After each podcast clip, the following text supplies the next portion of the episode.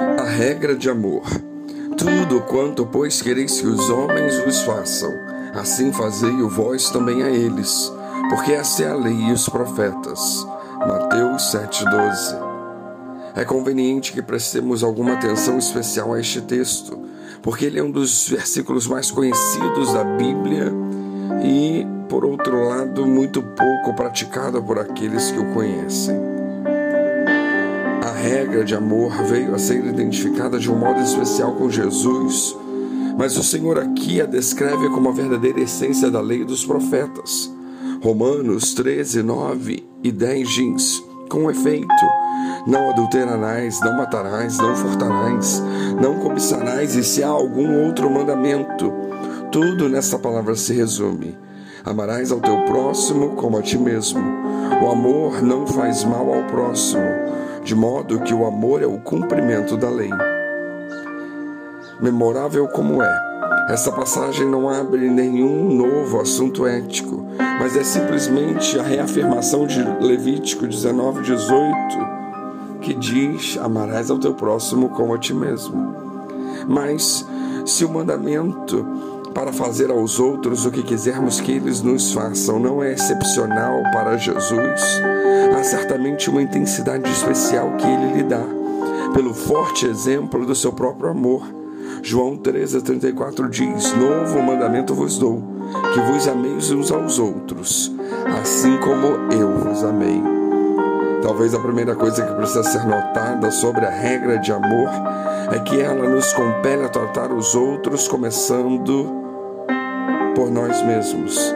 Não devemos determinar nosso tratamento aos outros olhando para eles e perguntando o que eles merecem, mas iniciando conosco mesmo e perguntando o que nós queríamos ou o que nós necessitaríamos. Os filhos de Deus devem usar o seu entendimento de interesse próprio inato para aprender como tratar os outros de um modo gracioso e amável. Como? Precisamos perguntar desejaríamos ser tratados se estivéssemos nas mesmas circunstâncias que agora enfrentam o nosso companheiro? De que modo? Como gostaríamos de passar por isso? Que esta bem simples regra de conduta penetre nossos subterfúgios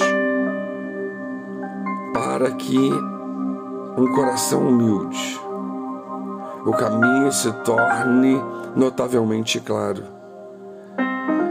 Por que é que mais pessoas não praticam este princípio que deveria ser tão obviamente claro e que pode revolucionar o mundo? Basicamente porque muitas pessoas são egoístas e egocêntricas. Todos os esforços para alterar os homens, educando-os pela regra de amor, têm falhado, porque os objetos desses esforços repressores continuam a ser essencialmente egoístas. Somente quando aquela velha tendência de servir-se a si próprio for interrompida, é que os homens se libertarão para tratar os outros da mesma maneira como gostariam de ser tratados. Como então os homens serão liberados do seu básico egoísmo e ficarão livres para ver os outros como eles veem a si próprios, olhando primeiramente para Jesus? Nossa fascinação por nós próprios só pode terminar quando ficarmos fascinados por Deus. Não é o maior mandamento de todos? Mestre, qual é o grande mandamento da lei? Respondeu-lhe Jesus: Amarás ao Senhor teu Deus de todo o teu coração, de toda a tua alma, de todo o teu entendimento.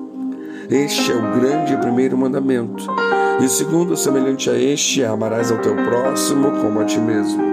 Mateus 22, 36 a 39. Quando um amor absoluto por Deus nos tirar de um absoluto amor próprio, libertar-nos-emos para amar os outros como nós amamos a nós mesmos. Até que isso aconteça, o tipo de amor próprio demasiado que guia muitos homens impossibilitará que jamais sejamos capazes de ver os interesses dos outros do mesmo modo que vemos os nossos próprios.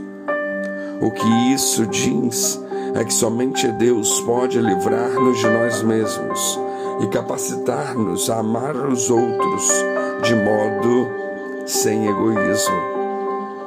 Nós amamos porque Ele nos amou primeiro, diz 1 João 4,19.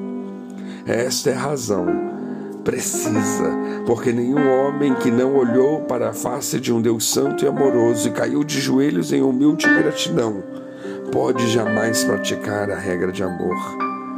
Jesus fecha o núcleo do seu sermão, exatamente como ele começou, com um apelo por uma verdadeira justiça que se revela num amor, sem egoísmo pelos homens, um amor que repousa solidamente no gracioso amor de Deus por nós. Que Deus nos abençoe.